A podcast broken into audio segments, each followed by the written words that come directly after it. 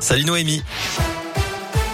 Bonjour Cyril, bonjour à tous. Le point sur vos conditions de circulation. D'abord, ça va aller très vite puisque pour l'instant, il n'y a pas de grosses perturbations à vous signaler.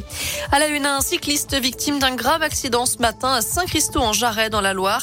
Cette femme de 65 ans a été renversée par une voiture alors qu'elle circulait route de Mercenot.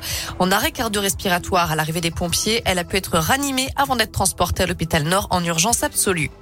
Elle allait manifester avec deux couteaux, deux bombes lacrymogènes et une matraque télescopique dans son sac.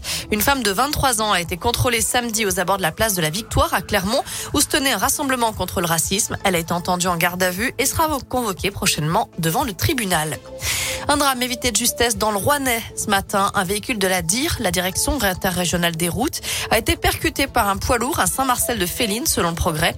Les deux agents s'étaient garés pour dépanner un véhicule. Il n'y avait donc personne à bord. Les dégâts matériels sont importants, mais aucun blessé n'est à déplorer.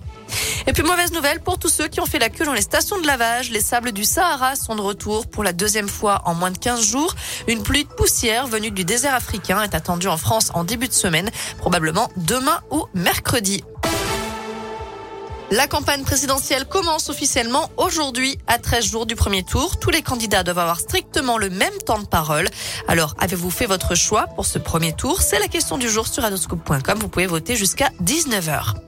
Les nouvelles discussions entre Kiev et Moscou sont au point mort. L'Ukraine dit renoncer à tout couloir humanitaire à Mariupol aujourd'hui par crainte de provocation russe.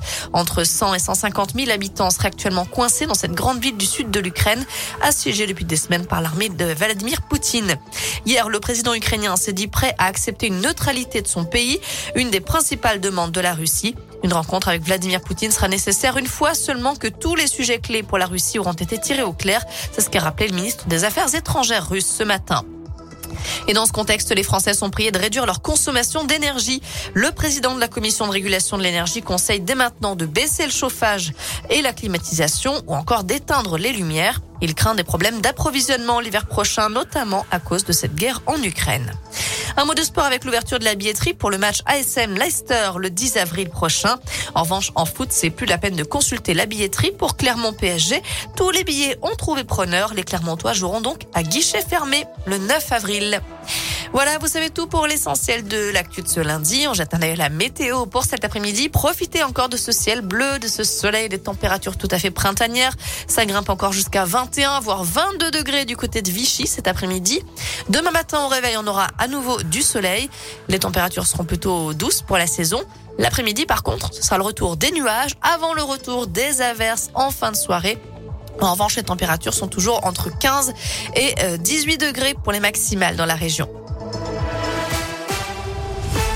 À toutes, Noémie Dadjou, Kaigo et Angèle cet après-midi sur Scoop.